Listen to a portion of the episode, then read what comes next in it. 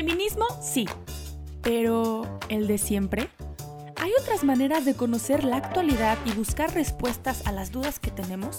Nosotras pensamos que sí y queremos que te sumes a esta conversación de no las típicas feministas. ¿Qué tal? Muchísimo gusto. Estamos de nuevo en un episodio más de No las típicas feministas y hoy con un tema que personalmente me hace muchísima ilusión. Hoy compartimos micro con Fer. Hola Fer, ¿cómo estás? Hola desde Guanajuato. ¿Cómo están todos? ¿Cómo estás, Pau?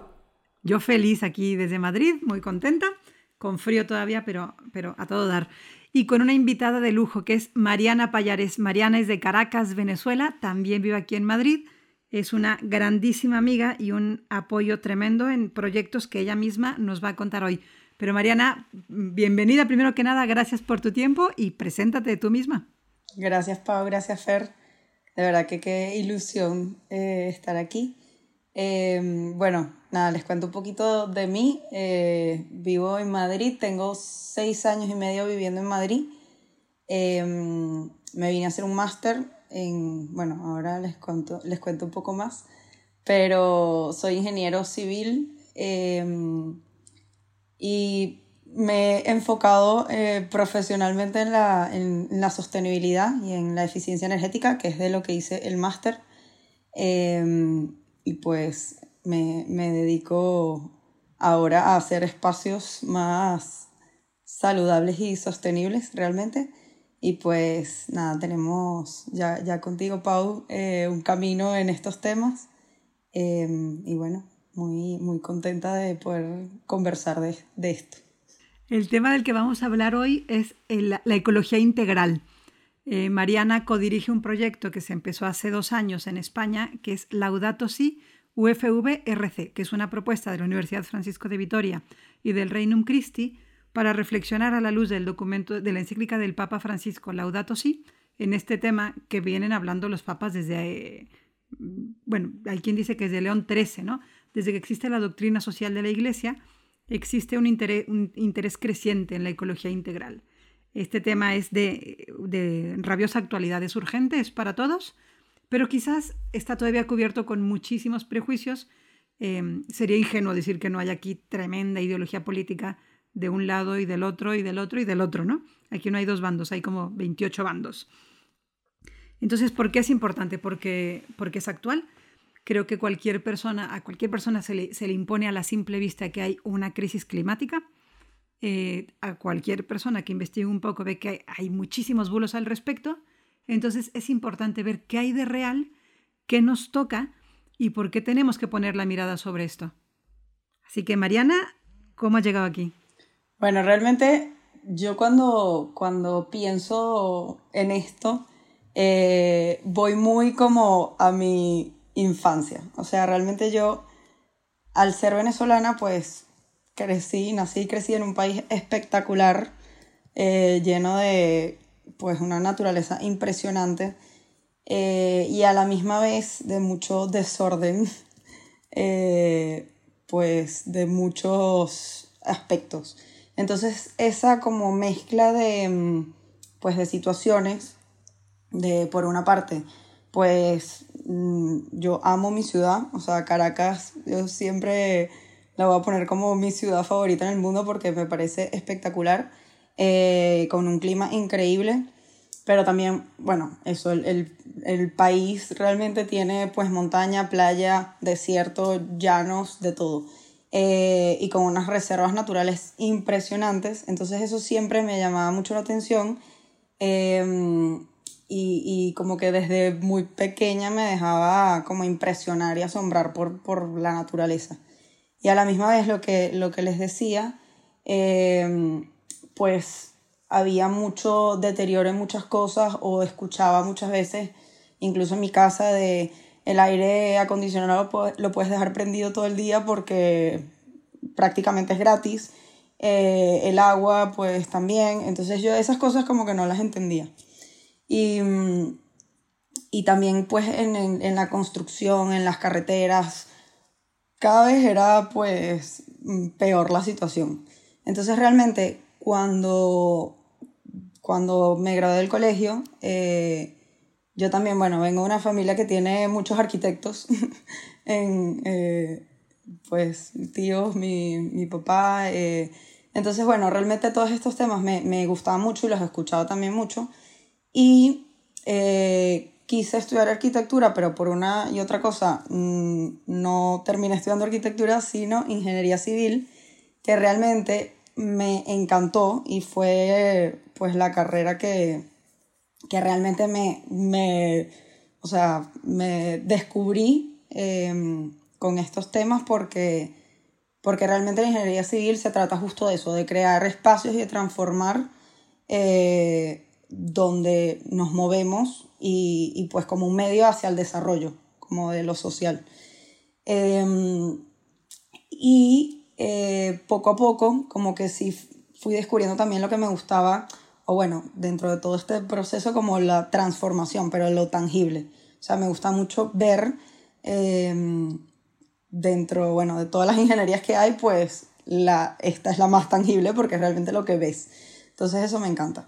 Y ya terminando la carrera empecé a descubrir que fuera de Venezuela realmente, porque en Venezuela en ese momento los temas eh, no había nada o no se escuchaba hablar de, ni de eficiencia energética, ni de eh, sostenibilidad o sustentabilidad, eh, nada de estos temas. Pero por un profesor empecé a escuchar que en otros países y en los países más desarrollados ya se hablaba de esto, ya se hablaba de pues mejorar eh, los procesos, los sistemas constructivos, eh, la vida de las personas a través de, lo, de todo lo que, los espacios eh, y por supuesto pues el, ahorro y la buena gestión de los recursos. Entonces por ahí eso fue como un descubrimiento que yo dije, yo quiero aprender más y yo quiero saber más de esto. Em, y realmente ahí fue donde tomé la decisión de, de venirme a España a estudiar no por irme de Venezuela, sino por querer aprender más para en un futuro llevarlo a mi país. Em, entonces, bueno, ahí fue que em, investigando un poco qué, estudiar, eh, también de, de, algo que, que pues completara más mi formación, pues descubrí este, este máster que realmente ese máster me abrió, o sea, o me ha abierto muchísimas puertas estando aquí en Europa. Eh, sobre todo porque pues las oportunidades aquí y, y, también el conocer a tanta gente y a tantas eh, empresas, organizaciones que trabajan por esto eh, es impresionante.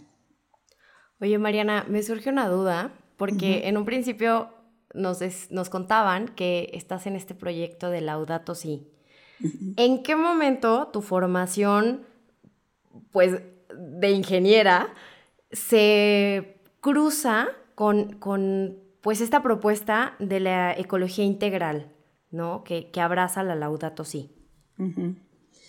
Sí, yo creo que, o sea, realmente sin yo buscarlo, porque pues muchas veces o, o en lo cotidiano como que uno separa mucho lo profesional de pues de lo que a uno le gusta hacer o hobbies o no sé, o en otros rotas libres que, que, te, que nos gusta hacer.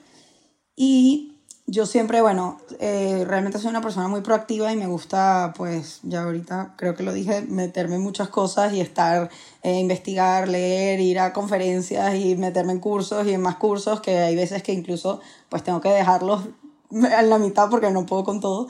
Pero, pero justo como que todo este, yo me fui metiendo en paralelo con mi trabajo Em, en muchas otras cosas, eh, voluntariados y, y otros tipos de actividades que, que, me llevaron finalmente como a, a nosotras eh, empezar con Pau. Eh, esta iniciativa, por ejemplo, de, de, la Laudato Si, del proyecto Laudato Si, donde yo creo que ese proyecto en concreto fue esa unión de, de mi profesión como mi misión también porque realmente lo que comentaba al principio también, el asombro y, sí, y mi, y mi interés por, por cuidar de, y por, y por asombrarme por lo creado, ya estaba. O sea, ya, ya eso está dentro de, de quién soy. Entonces, em, vuelvo un poco como a lo tangible. Yo creo que este proyecto ha sido como eh, lograr ese punto de unión entre, entre lo que me dedico profesionalmente y lo que quiero hacer con, con todo esto y como una misión. Oye, Mariana, y hablamos de, ecologismo, de ecología integral ¿no? y no de, de ecologismos. ¿Cuál es la diferencia? ¿Qué es la ecología integral en comparación con todo lo otro que existe por ahí? Eso es un punto súper importante porque yo creo que la gente no sabe realmente cuál es la diferencia, em, o si incluso hay una diferencia. Eh, y, y, una de las cosas, bueno, lo, lo, principal es que la ecología es una ciencia em, y, y, una, pues una ciencia que estudia las relaciones eh, de los seres vivos entre, y su entorno, la relación entre los seres vivos y su entorno. Em, y los ecosistemas, los diferentes ecosistemas. Y el ecologismo, por otra parte, es un movimiento eh, que se preocupa por la naturaleza. O sea, puede, pues, un movimiento social, político, eh, sí, que busca como al final, pues, cuidar de algo de la naturaleza o promover ciertas eh, actividades para cuidar de la ecología, se podría decir. Em, entonces, partiendo de que la ecología, incluso cuando uno busca qué es la palabra ecología, qué significa, ya dice que es una ciencia integradora, o sea, que, que integra muchas otras ciencias. Entonces, eso es la clave realmente para entender qué es una ecología integral. Porque eh, la ecología integral lo que, lo que busca o lo que es es pues esta visión científica eh, e interdisciplinar de, lo humano con lo social eh, en el entorno, o sea, y, con esa interacción eh, de, las personas con el, con, el medio ambiente. entonces es una visión más integral de, la ecología. No, no se queda en simplemente la naturaleza, sino todo lo que integra la naturaleza. De hecho, fíjense que yo empecé a entrarle como a entender un poco más la ecología integral, no desde el medio ambiente, sino cuando empecé a leer sobre vientres de alquiler.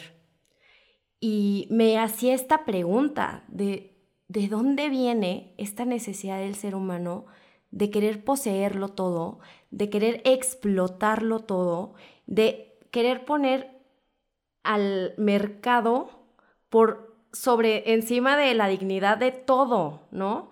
Y ahí me encontré con muchos textos que, abordaban esta eh, ecología integral desde un enfoque de, para entender la degradación socioambiental que vemos hoy en día, ¿no? Y a mí me, me interpela mucho, me mueve mucho el corazón el pensar que, la verdad, yo sí veo una raíz en común entre todos estos problemas sociales súper graves, ¿no? Como la trata de personas, los vientres de alquiler, eh, incluso como, eh, o sea, yo sí metería aquí el tema de eh, la explotación sexual, ¿no? O el, el, trabajo sexual, ¿no? O sea, que termina siendo explotación del cuerpo.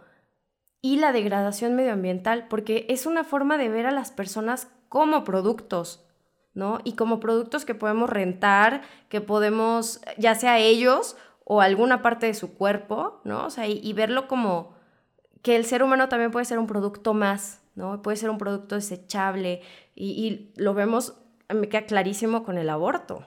O sea, el pensar que un ser humano podemos disponer del cuerpo, ¿no? Como cualquier cosa, pues me, me, me lleva a hacer esta relación con la degradación que vemos en el medio ambiente el día de hoy.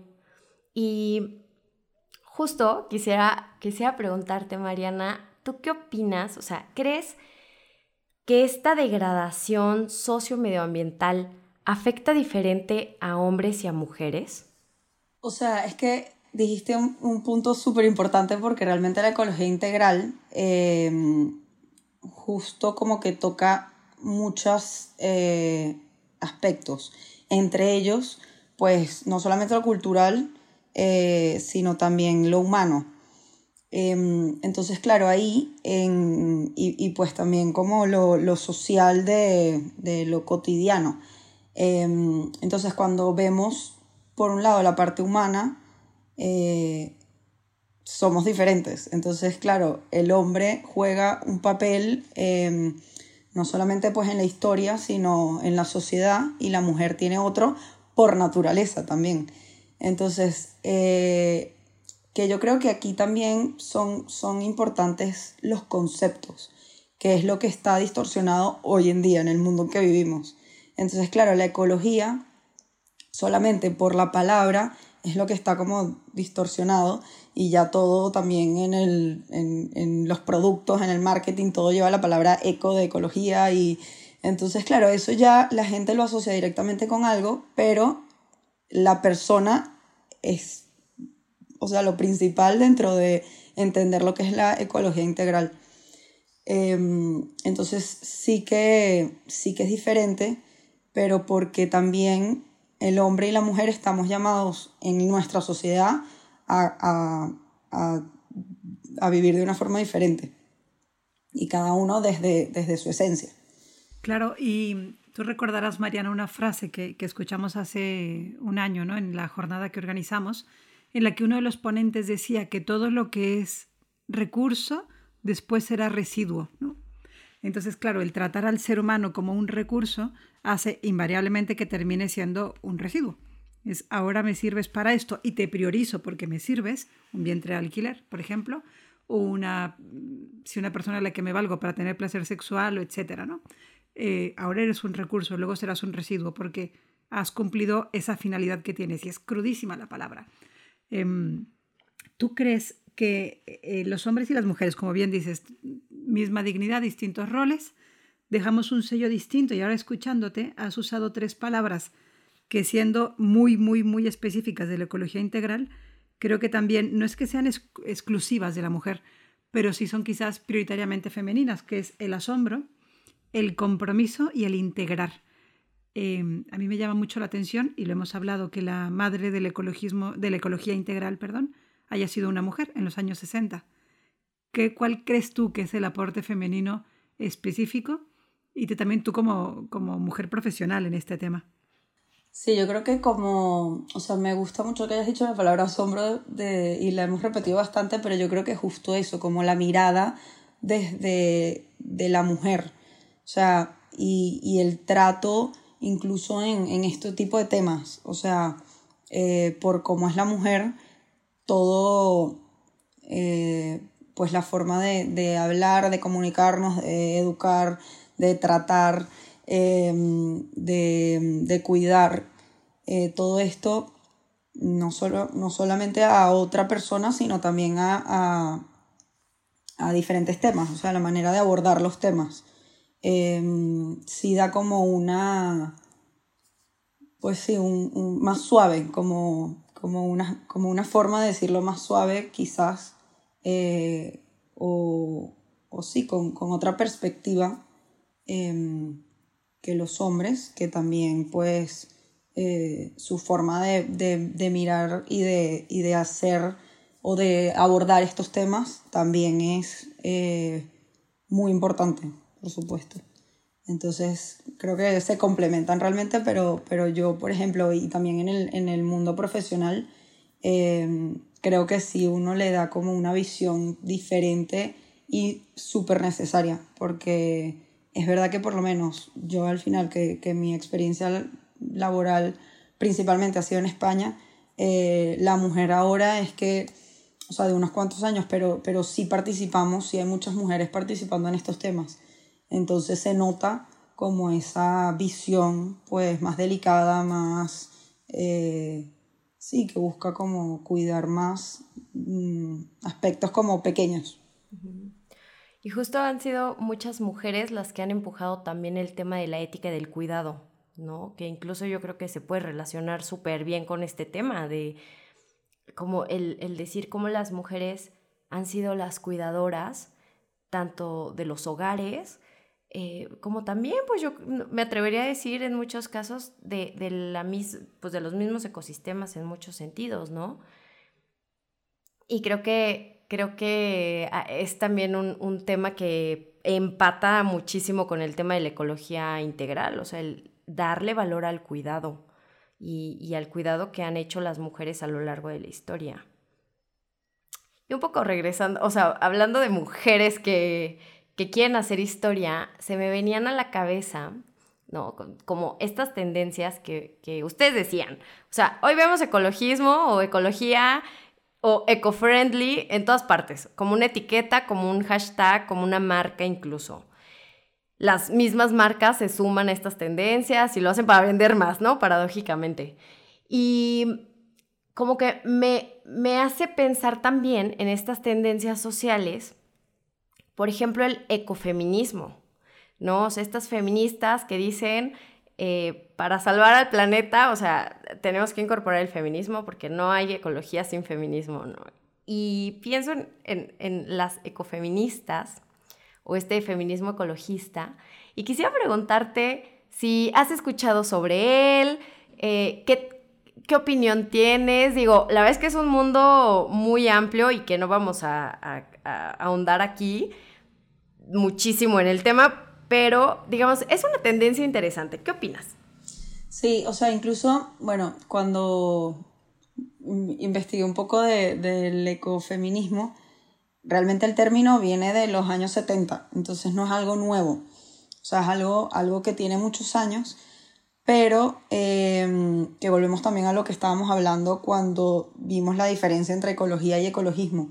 Al final, pues la visión del ecofeminismo se queda solamente en, una parte de lo que es o de lo que puede ser una ecología más integral o de la ecología integral directamente. Entonces, realmente el ecofeminismo em, es ecologismo y feminismo. Entonces, realmente es una, teoría y movimiento social eh, que busca pues como dentro de, cuidar o de em, defender el medio ambiente, pues también a la mujer. Pero creo que es una forma que, que realmente no, no ve más allá porque trata de defender mucho a la mujer y ve a lo demás como una amenaza. Cuando lo demás, que, que es realmente el todo, Eh, porque, porque todo está conectado en, en la ecología, eh, el ecofeminismo creo que lo deja por fuera. Sí, sí, estoy de acuerdo. Estoy de acuerdo, como esta, estas visiones polarizadas, ¿no? De al final esta tendencia que tienen los feminismos contemporáneos de, de decir vamos a polarizar y, y, siempre está esta lucha de poderes y siempre está esta constante, eh, como el constante peligro de que el opresor se vuelva a imponer, ¿no? Entonces sí, yo también creo que son categorías que, que de, hecho ni encajan en, en la ecología, o sea, como en una ecología ordenada e integral, ¿no? Exactamente, sí, yo creo que más bien como que busca apartar a ciertos grupos de otros, o sea, porque, porque justo es como agradar a ciertas personas como incluso a quien le guste el ecologismo y a quien le guste el feminismo, pues aquí estoy yo que me gustan los dos, pero ¿qué pasa con los demás? Entonces es un poco como, pues... No, y es que pienso en la biología, o sea, la biología, no, los ecosistemas, hay un orden, o sea, e, el, el, no, ahí nunca lo había pensado, oigan, me están haciendo reflexionar mucho. ¿Te das cuenta? Estamos haciendo un fichaje, Mariana, es tremendo. Fíjate, algo que, yo aprendí de Mariana en las reflexiones que ella me hacía como, como profesional en este tema. De hecho, este verano tal cual le preguntaba yo, ¿pero qué hace que algo sea sostenible? Y me acuerdo que con mucha paciencia me vio con cara de a estas alturas me preguntas esto y, me dibujó como un diagrama de Venn, ¿no? con tres círculos. Sí, claro, algo para que sea ecología integral y sostenible y ecología integral tiene que ser bueno para el medio ambiente, bueno para, para la ecología, perdón, bueno para el medio ambiente, bueno para la economía, o sea, para la sociedad. ¿Y em, cuál era el tercer aspecto? Lo social, O sea, medioambiental, social y económico. Efectivamente. a mí me encantó pensarlo porque, claro, ¿no? con este greenwash que todas las grandes marcas tienen encima y que todos podemos correr el, riesgo de, de, caer. Yo tampoco lo había pensado, pero tiene muchos elementos en común con un feminismo más violento, ¿no? Del que justo este podcast plantea, hasta el tema viene, no la típica, porque no es una postura violenta. Aquí hay una urgencia, pero hay que hacer algo de otra manera. Con la ecología integral puede ser lo mismo, es decir, no es que el desarrollo sea malo, no es que es malo que haya ciudades, no es malo la, la tecnología, al contrario, ¿no? ¿Cómo podemos hacer esta suma de bienes? Y, y claro, os decía, les decía, con este tema del greenwash, es mucho más verde, ¿no? Eh, superficialmente, que alguien solo coma frutas. Luego no te planteas si esa fruta no se da ni siquiera en tu continente. Dices, pero lo han traído en plástico, en barcos, para que tú todo el año desayunes kiwi, si quieres, en pleno invierno europeo. Dices, pues no es una fruta muy de estepa europea. No, esto viene del trópico y ha habido una huella de carbono brutal. Para que tú tengas tu dieta eco-friendly, pues a lo mejor no es sostenible, a lo mejor no es ético. ¿no? Sí, incluso pues yo también estoy descubriendo cosas ahora, porque, porque cuando les decía que yo cuando empecé a descubrir qué era la sostenibilidad, el término que descubrí, porque, porque por ahí fue que empecé a, a formarme en estos temas, fue desarrollo sostenible que justo el desarrollo sostenible es lo que va dentro de ese diagrama de lo medioambiental, social y económico. Y ahora, conversando con ustedes, es que digo, es que desarrollo sostenible podría ser sinónimo de ecología integral, porque es eso, o sea, justamente que no, que no se vea por separado ni lo medioambiental, porque entonces se va a quedar solo con lo que vemos de salvar las tortugas, que por supuesto, pero no solamente las tortugas, eh, o eh, construcción para crear más, no sé, estos super edificios de, no, sino más bien para buscar un desarrollo para las ciudades. Y lo económico que, que pues, al final, em, o, o, lo social, perdón, ya, mm, bueno, al final las tres patitas, como que no verlas por separado, sino en un conjunto. Y ahí también cuando, cuando decíamos antes de, de la ecología humana, sea, ahí también em, es súper bonito cuando alguien o, cuando descubrimos con, con, nuestro cuerpo también que nuestro cuerpo es parte de, de, esa, de eso creado. O sea, y, y bueno, por ejemplo, en la, la, la Laudato Si, el Papa Francisco no llama la naturaleza o no lo llama eh, simplemente el medio ambiente, sino lo llama la casa común. ¿Y, y por qué la casa común? Porque nosotros estamos ahí en medio de, de ese círculo que, que, que, estaría dentro de esas tres patas de social, económico y medioambiental. Justo cuando, cuando estaban hablando de este diagrama que me ayudó mucho, o sea, me dio mucha claridad, muchas gracias, y yo sé que a quienes nos escuchan también, se me venía un tema que también se puso de moda en los últimos años, yo creo que en la última década o últimas dos décadas, esta idea de, bueno, no, en realidad viene de una tendencia este, de hace 70 años, ¿no? Pero, pero bueno, al menos yo me di cuenta hace como 15 años de que está esta tendencia de nadie tenga hijos porque necesitamos salvar el medio ambiente. Y hace un año o poco más, eh, no, justo antes de que empezara la pandemia, tuve una luz así impresionante que o sea, que, que me cayó como, en, en, México decimos, nos cayó el 20, ¿no? O sea, tuve esta certeza de algo que me decía, es que la naturaleza también fue creada para albergar seres humanos. Entonces, ¿qué es lo que está mal? ¿No? El, el ser humano conviviendo en la naturaleza o todo alrededor de él que hace que su convivencia con la naturaleza esté fracturada. ¿no? O sea, yo pienso en la industria, este, la forma en la que consumimos, ¿no? O sea, que no tiene ningún control, ninguna ética, ningún, o sea, no tiene límite. Nuestros sistemas económicos, que son tremendamente eh, explotadores de, de los recursos naturales y de los recursos humanos. O sea, y, bueno, quisiera saber qué piensan las dos de esto, ¿no? O sea, como esta tendencia que nos dice, para salvar al medio ambiente hay que olvidarnos del ser humano. O como que el ser humano estorba.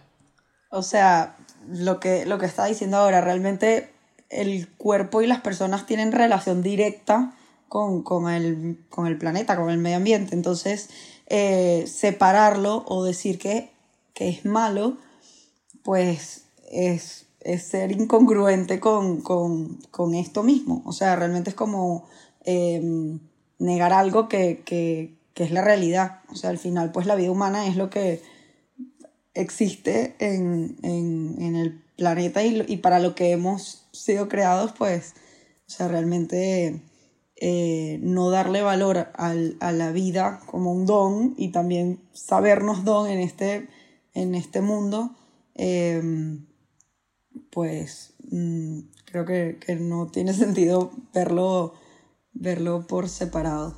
Y también que es una postura mm, como dona, ¿no? Como irresponsable. Eh, es real que la huella del ser humano puede precipitar los cambios climáticos, puede precipitar la, la extinción de una especie, ¿no? Em, y al mismo tiempo es real que solo el ser humano es capaz de colaborar para que de hecho sucedan situaciones que en sí misma las demás especies, porque si hay una jerarquía en las especies, no están cualificadas para hacer. Hace poco me llegó un, un video muy emocionante de un, un trozo del, del río que, que, hace frontera entre Estados Unidos y México, que va cambiando de nombres, depende de qué estados pase, ¿no? Pero que ese río, pues sí, se ha secado por el consumo desordenado, ¿no? Injustificado, digamos. Pero también es posible recuperar el afluente y se está recuperando por intervención humana y por intervención de dos países. Dices, eso se está recuperando. Entonces, sí somos capaces, hay que ver si a la velocidad que es necesaria, pero de invertir la huella. También solo el ser humano es capaz de conmoverse. Bueno, hay mm, reacciones animales que lo identificamos como con bondad, pero si están delimitadas a, a un cierto instinto, más de animales más desarrollados, menos desarrollados, pero solo el hombre puede formar a sus cachorros, entre comillas, para que esto sea una, una actitud que se busque, que se, que se, que se, que se, que se, jerarquice, volvemos a lo mismo, ¿no? Entonces, decir menos humanos para un mejor planeta me parece como poco superficial. Dices, hay que darle más vueltas. ¿Que tenemos una huella? Sí. ¿Que nuestro consumo puede ser desordenado y agotar? Sí. También creo que hemos aprendido mucho en este camino en entender un concepto precioso que mencionaba Mariana de la casa común. Si la casa es común, se presupone que hay un creador. Y eso es tremendamente importante en la ecología integral. Y también que somos hermanos.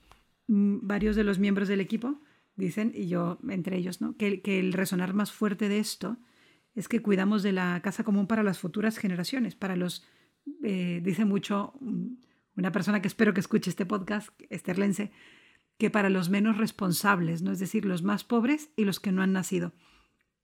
Decir, los más pobres son los más afectados por el cambio climático, eh, por la crisis medioambiental, y los que no han nacido también, porque van a asumir algo que ellos no han causado. Creo que lo responsable no es para allá, sino es cómo vamos a vivir. Y si la austeridad de todos puede ser el bien de otros, pues me parece ya un tema de generosidad, no de discurso político. Sí, no, tal cual. O sea, los más vulnerables al final son los que menos eh, pueden hacer, pero al final, eh, pues porque pues en el mundo los que tienen más poder o, y, más dinero implican o, o, imponen muchas de estas cosas que afectan a esos vulnerables. Eh, entonces, bueno, realmente eh, iba, a decir, iba a decir algo más que, que realmente cuando nos sabemos parte de ese mundo, eh, a, a, mí este, también me, me encanta esta idea de, de, cuando nos sabemos parte de ese mundo creado, eh, es que nos lleva como la gratitud y una vez que tenemos la gratitud nos lleva la responsabilidad. Entonces, sin ese primer paso de sabernos eh, parte de, de, de, este mundo y como un don, eh, no vamos a estar agradecidos por eso y por lo tanto no vamos a sentir esa responsabilidad cuidarlo. Entonces, por eso es tan difícil realmente llegar a, o, o, o tan complicado que la gente lo entienda y vea lo importante que es, pues, cuidar de las cosas, no no maltratarlas y no desperdiciarlas simplemente, pero porque lo primero es ir dos pasos antes y, y decirle quién es y, y, y por qué es importante que esté aquí. Claro. Oigan, me dejan pensando un montón y justo quisiera preguntarte, Mariana, ¿qué acciones en concreto podemos hacer tanto individualmente como comunidad? ¿no? Porque yo creo que ahora que ustedes hablaban de hacer comunidad, hacer equipo, sabernos, sabernos manada, o sea, creo que eh, necesitamos regresar a las clases de biología, urgente, porque yo veo una una tendencia muy fuerte a este constructivismo de que todo es construcción social, ¿no? Todo es violencia estructural y todo es violencia sistémica. Y creo que cada vez nos estamos alejando más de entender la naturaleza, ¿no? O sea, no, no es el tema de este podcast, pero por algo hoy creemos que ser mujer viene de un sentimiento, ¿no? O sea, o de una sensación o de una impresión que me da eh, por, por, lo que veo alrededor. O sea, al final tenemos una, una desconexión tan fuerte con la naturaleza que nos urgen clases de biología a todos, la verdad. Entonces, bueno, ¿qué acciones concretas podemos llevar a cabo individualmente con nuestras familias, con nuestros amigos, con nuestras comunidades? Bueno, yo creo que lo primero, dejarnos asombrar por la naturaleza, o sea, aprender a mirar realmente lo que nos rodea y y hay un consejo que me dieron una vez de realmente en lo cotidiano, o sea, en tu ruta al trabajo, en tu casa, o sea, detallar a ver, no sé, el árbol que está ahí, el cielo, eh, todo. O sea, realmente eh, detenernos a mirar y, y, sí, y darnos la oportunidad de asombrarnos por eso. Em, que al final nos, renueva la mirada, o sea, aprender a renovar la mirada, yo creo que lo primero. Em, después, pues ayudar a los demás también a, maravillarse con estas cosas, o sea, ser parte de, esas personas que, que, sí, que se sorprenden por lo sencillo, realmente. Em, y más allá de eso, yo creo que aprender también a, saber qué es lo que realmente necesitamos. Eh, ya esto es un poco más práctico en, cuando compramos, cuando vamos a comprar, que, no sea simplemente comprar por comprar, que esto es difícil y a veces suena como, como muy lo típico que te dicen, pero realmente ver qué es lo necesario eh, y, y hacer elecciones responsables cuando compramos. Y en lo pequeño también, o sea, no tiene que ser que de repente compras todo, no sé, de una forma, sino simplemente ir cambiando como ciertas cosas. Em, después también, pues, yo creo que regalar y dándole un segundo uso a las cosas también, no, no, solamente por los demás, para que los demás lo puedan usar y sobre todo los que, lo que hablábamos de los más necesitados, sino también nosotros como para desprendernos de tantas cosas que no necesitamos.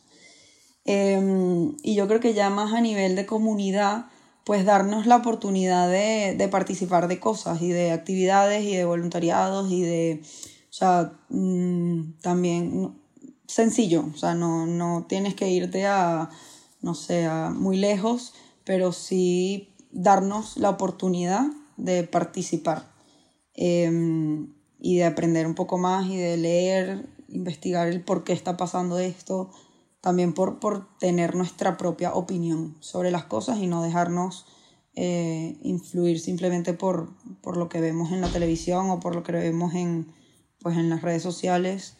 Em, sí, y bueno, y una última cosa también creo que es importante por todo lo que hemos hablado también de, lo, de la importancia de, de las personas en todo esto y de, y de la parte humana de la ecología es fortalecer nuestras relaciones, que al final eso puede parecer a, lo mejor como fuera de este tema, pero es primordial em, en nuestro trato con, las personas.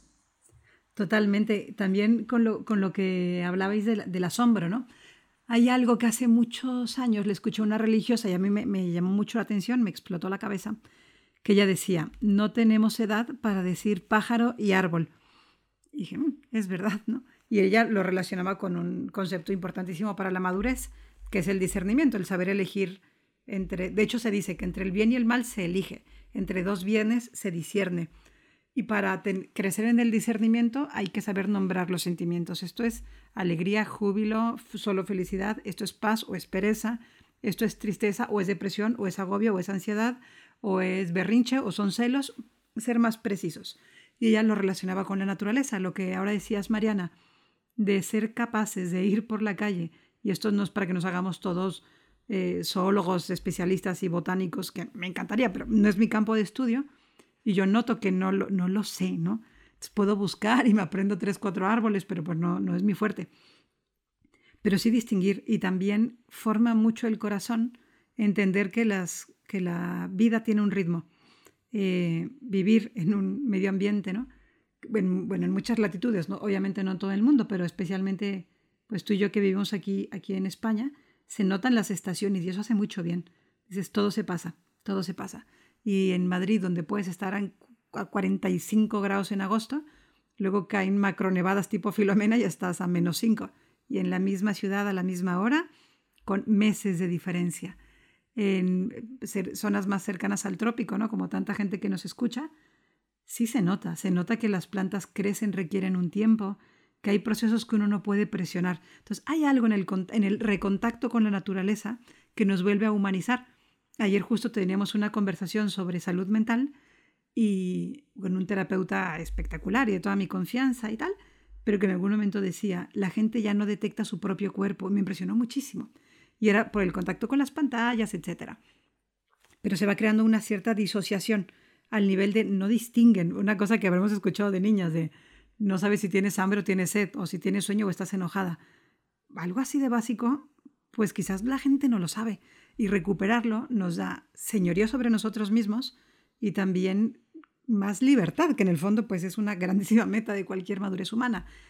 Creo, ¿no? Y por lo que te escucho, Mariana, que el recontactar con la naturaleza depende cada quien el ámbito en el que viva. No es lo mismo la naturaleza en un contexto urbano que quien viva en, una ciudad más pequeña o directamente en el campo, ¿no? Pero el entender la naturaleza, entender los ritmos y el pisar el pasto con los pies descalzos, ¿no? Bueno, el, césped que dicen en España, el pasto. Eh, salir al jardín, eh, oler una flor, escuchar un pajarito, algo te pasa por dentro y es contactar con lo natural. Yo también creo que tenemos una obligación, y aquí uniendo otra vez los dos temas, ¿no? Estamos manejando ahora mismo dos palabras talismán dos palabras que por principio la gente te compra, ¿no? Feminista y ecología. No, por principio bien. O sea, eso ya, like, credibilidad. Mm, hay muchísima ideología en los dos conceptos. Qué maravilla que los podamos no, no, no adoctrinar, porque de hecho volvemos a lo mismo que hemos hablado tantas veces de confiar en la verdad, pero sí humanizar ese discurso. La gente ya está mirando hacia acá. ¿Qué tal si aprovechamos y les decimos más cosas? oigan, es que quiero, estoy así como, me quiero ir a una ermita a meditar todo esto que estoy escuchando. Me, hacía tanto clic, tanto clic, o sea, el, esta desconexión, el no entender nuestros cuerpos, o yo, y justo lo conectaba con, con lo que decíamos al principio, de por qué las mujeres conectan distinto con la vida, o sea, es que somos cíclicas, o sea, tenemos un ciclo que es más evidente como, como es evidente en la naturaleza, ¿no?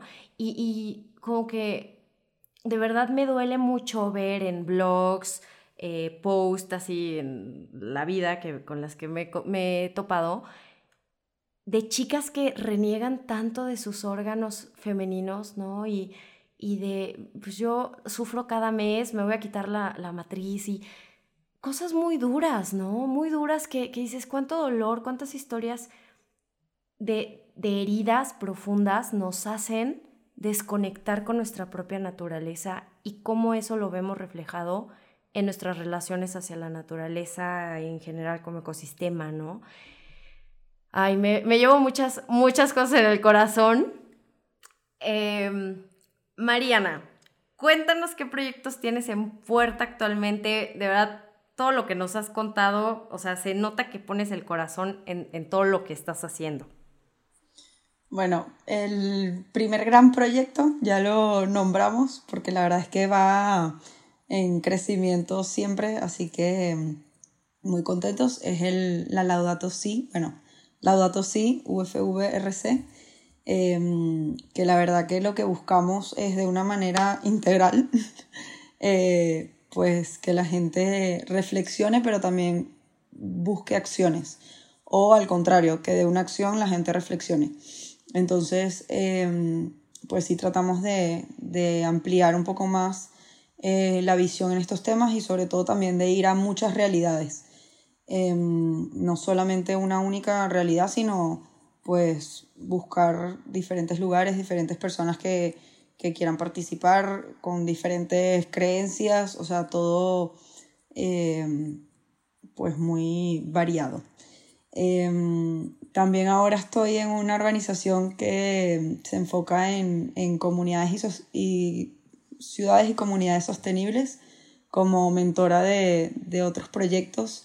Eh, es una organización internacional, entonces, bueno, tengo ahora una, una, un proyecto de, de, una chica que está en Islamabad, en Pakistán, otra eh, que está en Londres, pero es americana. Entonces, bueno, muy, muy interesante eh, poder pues conversar con ellas, porque la verdad es que es conversar y ver también su punto de vista e incluso esas realidades que, que para mí son muy diferentes, por supuesto, una persona que está en Pakistán que, que a mí que estoy en España.